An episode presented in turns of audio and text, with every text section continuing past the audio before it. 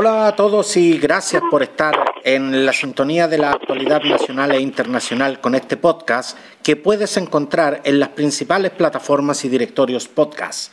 Escúchanos y síguenos en Anchor, Google Podcast, Evox, Apple Podcast, Spotify y muchas más.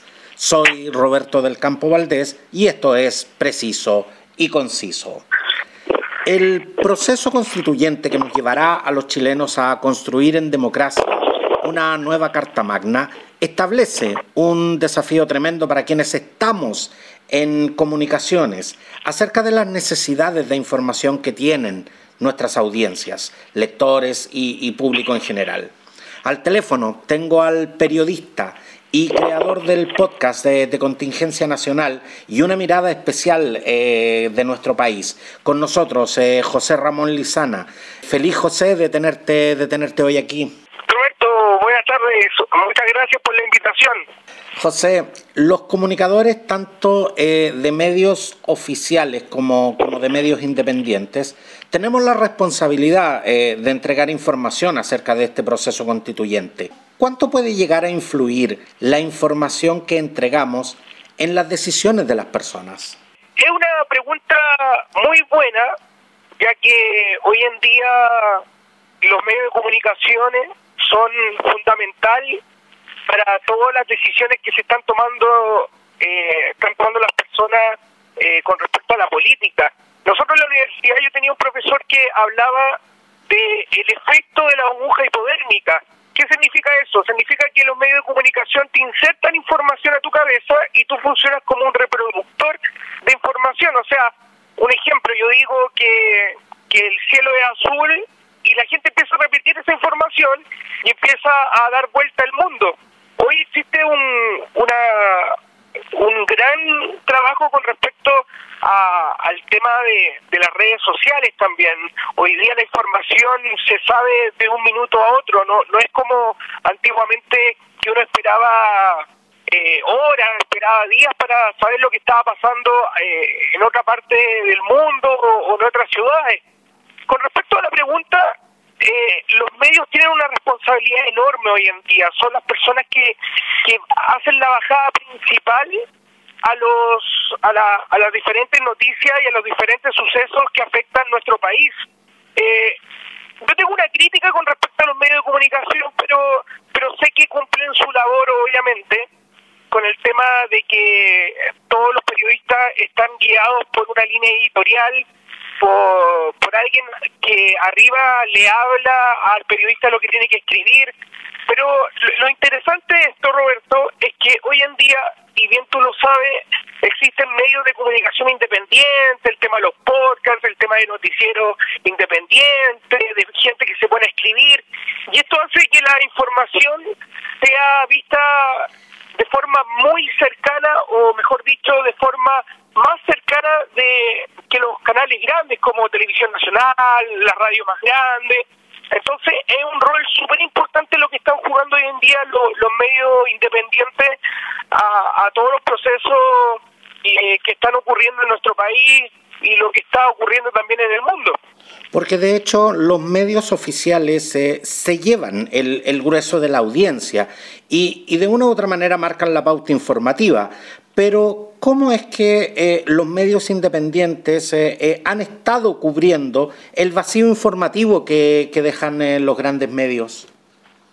Lo que pasa es que tenemos que entender que los medios de comunicaciones masivos tienen en primer lugar tienen más recursos económicos, o sea, tienen una línea editorial, tienen una, una línea publicitaria, tienen, o sea, de partida jugamos en contra los, los que somos eh, medio independientes pero también tenemos una ventaja. Eh, el ciudadano necesita saber información más allá de que sea repasada en diferentes canales, que sea con una mirada ciudadana. Y eso es la ventaja que tiene un medio de comunicación independiente el día de hoy. O sea, esa mirada eh, de no estar colgado con algún partido político, de no a lo mejor eh, no poder hablar esto porque me van a retar. Entonces, la ventaja hoy en día eh, es esa es la que tenemos. Nosotros podemos llegar a la gente de forma más cercana, el tú a tú. En cambio, cuando uno prende el televisor o prende la radio, uno ve como en, en el cielo la información o al periodista muy lejano hablándonos hacia abajo. Entonces, existe una, una cercanía por parte de los medios de comunicación independientes donde las personas pueden participar contigo, te pueden hacer sus comentarios. Eh, yo diría que la principal traba hoy en día, con respecto a tu pregunta, es que los medios de comunicación independientes, en primer lugar, tienen que desarrollar todo del bolsillo de cada uno. Entonces eso se hace muy difícil. Eh, cada uno tiene que mover la publicidad de, del noticiero que tenga o del podcast y eso y eso lamentablemente hace un poco difícil la tarea pero también es algo muy interesante de analizar, porque cuando uno se dedica a hacer esto, le pone, como se puede decir, eh, más profesionalismo, más corazón, en cambio uno se esfuerza, eh, obviamente, de mayor forma para lograr una sintonía doble con, con las personas. Tú realizas el, el, podcast eh, Crónicas de un Fachón, que es eh, eh, un podcast que, tiene una llegada tremenda en todo lo que se considera los podcasts de, actualidad y noticias. Y, tú eres periodista de, de, profesión, pero en este instante, José, hay muchas personas que con más pasión que recursos y con más entusiasmo que conocimiento están asumiendo el rol de comunicadores y muchas veces líderes de opinión.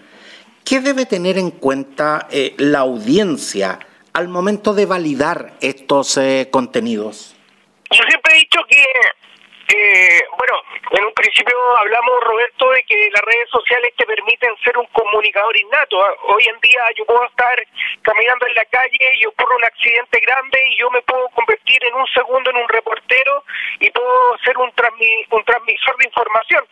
Eh, lo que espera la gente, o, eso yo creo que, eh, yo siempre he dicho, yo... Eh, hay dos grupos de periodistas. Está el periodista con título y está el periodista eh, de pasión o el comunicador de pasión. Eh, tú también entenderás que antiguamente la carrera de periodismo no existía, o sea, de partida Julio Martínez, toda la generación de, ellos no eran periodistas, sino que eran comunicadores innatos, pero eran personas muy respetadas, personas que tenían eh, tenían ese ojo clínico para ver las informaciones.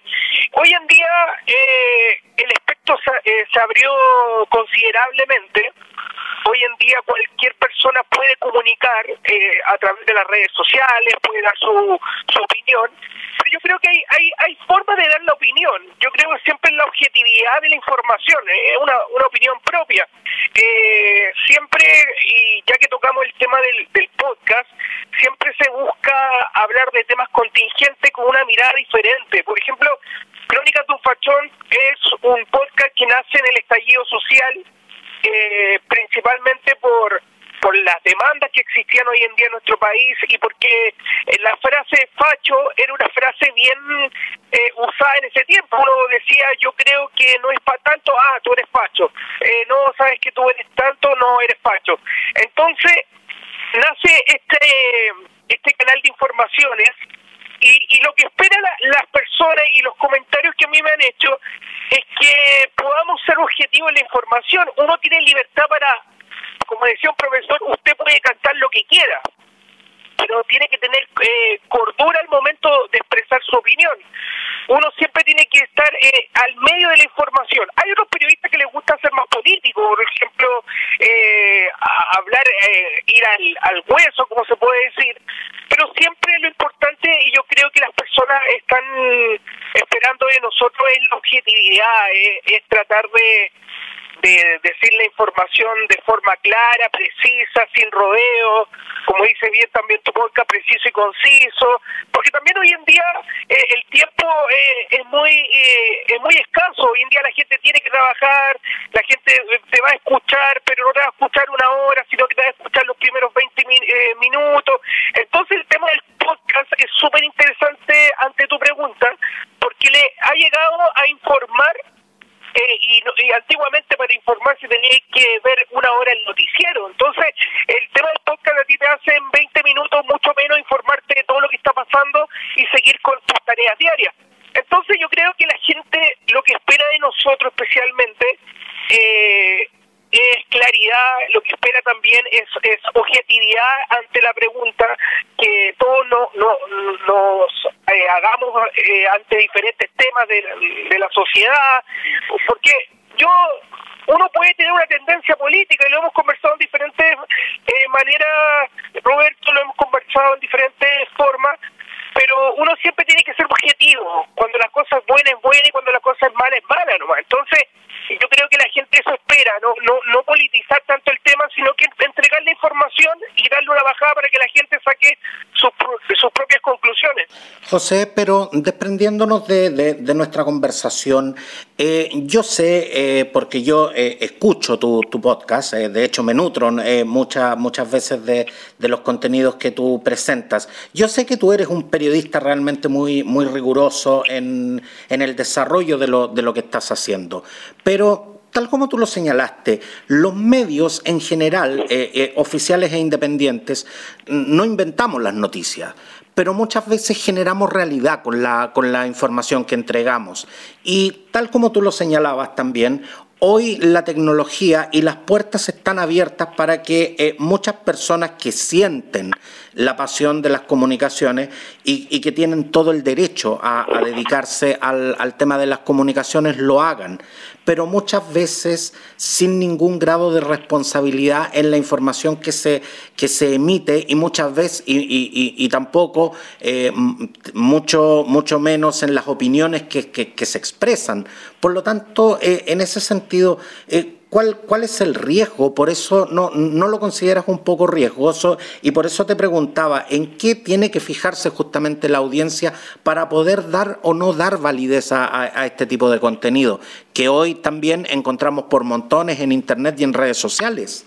Eh, es riesgoso total, eh, totalmente, ya que hay medios que que le interesa vender y le interesa dejar mal a diferentes grupos. Hoy en día cada sector político tiene también sus medios de comunicaciones independientes que, y se dio mucho con el tema de, del, del estallido social, donde habían rumores, donde se hablaba de, centros de tortura, que después se comprobó si era cierto o era mentira también. Eh, hay que ser cauteloso, hay que ser cauteloso con la información. Nosotros siempre, cuando escribíamos en la universidad una nota, nos, nos mandaban a reportear, siempre nos decían de que, eh, que la información que sacáramos tenía que tener una base sólida. O sea, si yo invento hoy en día que, que el presidente Piñera va a renunciar, tengo que tener una, una fuente pero confiable. Y ahí va tu pregunta, ¿cuál es la fuente confiable? La fuente confiable eh, se divide en una estructura, por ejemplo, una fuente confiable es una foto, una fuente confiable es una grabación, una fuente confiable hoy en día son los medios que, que se han ganado la credibilidad, por ejemplo, para mí en lo personal Radio Cooperativa, ADN, TVN, pero más allá de eso, la gente al momento de confiar en los medios de comunicaciones tiene que eh, dedicarse a ver la noticia completa y analizarla. Muchas veces nos quedamos con el titular, por ejemplo, eh, gran explosión en Santiago. Y, y, y, al tiro empezamos a sacar conclusiones. say ah, ya son los de la izquierda que están provocando desorden, y los de la izquierda dirán, ya, un nuevo montaje de carabineros. Y ahí no, no leemos nada más y empezamos a crear una realidad que muchas veces eh, es ficticia y la comentamos con nuestros amigos. Entonces, tú me preguntas, ¿es peligroso? Eh, sí, es peligroso. ¿Por qué? Porque lamentablemente nosotros nos vamos a quedar con el titular y vamos a empezar a comentarle a nuestro grupo lo que vimos. Y lamentablemente no le vamos a contar solamente el titular, sino que le vamos, vamos a redactar la noticia como nosotros queremos. Y volviendo al tema de lo que redactan los diferentes medios, muchos lamentablemente se dejan a llevar por eh, esa aventura periodística sin ningún fundamento. Entonces, yo creo que haber una responsabilidad. Creo que eh, hoy en día comunicar, sí, lo, lo hemos dicho y lo hemos aclarado, Roberto, es súper fácil hoy en día comunicar, pero tenemos que tener una responsabilidad. Yo creo que el comunicador tiene una responsabilidad más más allá de una responsabilidad con, con él mismo, sino otra responsabilidad de lo que está comunicando. Entonces, respondiendo de la pregunta, eh, la, las personas tienen que tienen que informarse con medios acreditados, tienen que tienen que eh, analizar las noticias, no, no, es solamente ver el titular, sino que sacar las conclusiones, eh, leer las fuentes, leer las fotografías. Entonces, eso es lo, es lo fundamental para que no existan estos, estos problemas que hoy en día afectan eh, en la sociedad y en las comunicaciones. Ahora, José, es increíble como antes los podcasters soñábamos con ser descubiertos y ser llevados eh, eh, a trabajar a medios grandes. Hoy día yo siento que se está dando el fenómeno a la inversa. Son, son los grandes los que están queriendo ingresar al, al mundo podcast. ¿Qué, ¿Qué fue lo que ocurrió ahí, eh, José? yo tengo muchas teorías con respecto a eso. Bueno, en primer lugar, es verdad lo que tú mencionas, Roberto, incluso canales de televisión, eh, si tú te fijas en su, en su página web, están desarrollando, desarrollando podcasts. Por ejemplo, los medios principales como las radios también tienen su podcast donde lo están desarrollando. El tema podcast es, es una idea norteamericana que ha pasado también por Europa, que llegó a Sudamérica principalmente a clavar su bandera de independencia. ¿Y por qué lo digo? Y, eh, y la pregunta aquí la quiero encajar. Eh, ¿Por qué los medios grandes ahora quieren, quieren bajar al podcast? Porque quieren tener más cercanía con la gente. Si lo que hoy en día tienen los podcasts no lo tienen los canales grandes ni las radios grandes, que es la cercanía con la gente. Tú, y lo puedes ver, por ejemplo, ponemos, te pongo el siguiente ejemplo, tú mismo has entrevistado a la señora Juanita que está organizando ollas comunes los medios de comunicación, a diferencia tuya, están entrevistando al dirigente de donde vive la señora Juanita. Entonces ya hay, hay un cambio, ahí hay una diferencia enorme, porque la gente va a valorar, va a valorar eso, van a decir, eh, bueno, este periodista está enfocado a, a la señora Juanita y en cambio los medios grandes lo ven de forma o entrevistan a otras personas más importantes. Entonces, respondiéndote la pregunta, Roberto, yo creo que el desafío que tienen los medios de comunicación, y creo que no lo están logrando y se ha perdido mucho, y, se vio muy mal parado los medios de comunicación desde el estallido hasta la pandemia actual, es que no están llegando a la gente. Y si tú te fijas, eh, lamentablemente los encargados de llegar a la gente son los matinales y tampoco están llegando a la gente. Y es porque les falta cercanía. Entonces llegan estos medios independientes como los podcasts a ocupar un lugar importante en la sociedad, y, los medios de comunicación le están haciendo un clic, están diciendo, oye, estas personas están llegando de forma más cercana a la gente, eh, eh, eh, tienen un público muy interesante. Entonces el desafío que, que ellos tienen es acercarse como bien lo hacen los podcasts y es por eso que Canal 13 también ha creado su, su empresa de podcast, por eso eh, las series, por ejemplo, hay teleseries de podcast, también cine, series, que los canales quieren eh, pasarlo a, a podcast. Entonces, esa es la respuesta que, veo yo. Hay muchas teorías más también, pero lo principal creo que los canales quieren acercarse a la gente y ver un camino muy accesible el tema de los podcasts para que la gente comente, la gente se sienta parte. Porque hoy en día eh, es importante mencionar, y te lo digo como periodista, y también porque trabajé en medios como Radio Agricultura, otros canales, eh, hoy en día hay una crisis de credibilidad en los, medios de comunicación. Entonces, eh, creo que los podcasts han cumplido un rol fundamental a lo que no está haciendo los diferentes canales grandes. Y justamente, José, el proceso constituyente eh, está demandando eh, mucha información y análisis para, para, un público que está necesitado de información eh, oportuna, pluralista y veraz.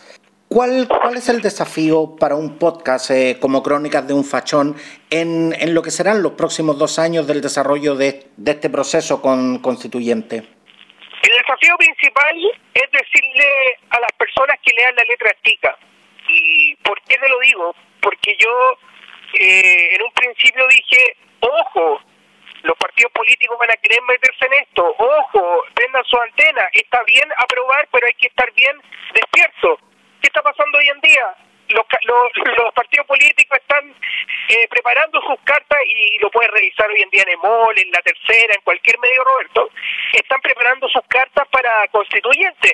Entonces, la responsabilidad que tiene Crónicas de un Fachón, más allá que sea una responsabilidad, es, la, es Eh, lo que pasa es que Crónica de un Fachón tampoco es un superhéroe, y aquí te hablo un poco de lo que es el podcast, sino que es un joven apasionado que, que relata y opina de las noticias comunes, pero sí se ha vuelto una responsabilidad social decirle a la gente de que sí, está bien, yo creo una nueva constitución, yo creo en los cambios, pero hay que ser cauteloso. Tú me preguntas que, cuál va a ser el rol eh, en estos dos años que vienen de, de plebiscito, de elecciones. Yo creo que la gente está empoderada, pero también lo estaba en la década de, eh, terminando la década de los 80, cuando vivimos el plebiscito, donde se dejó atrás años de dictadura en nuestro país. Yo creo que el rol que tiene Crónicas de un Fachón y el rol que tienen los medios independientes es decirle a la gente que, que abra los ojos. ¿En qué sentido? No, en el sentido de que sea cautelosa eh, a todos los procesos que vienen. Porque ya, ya está el voto, ya se va a aprobar una nueva constitución, pero ahora se tiene que cumplir lo que se dijo.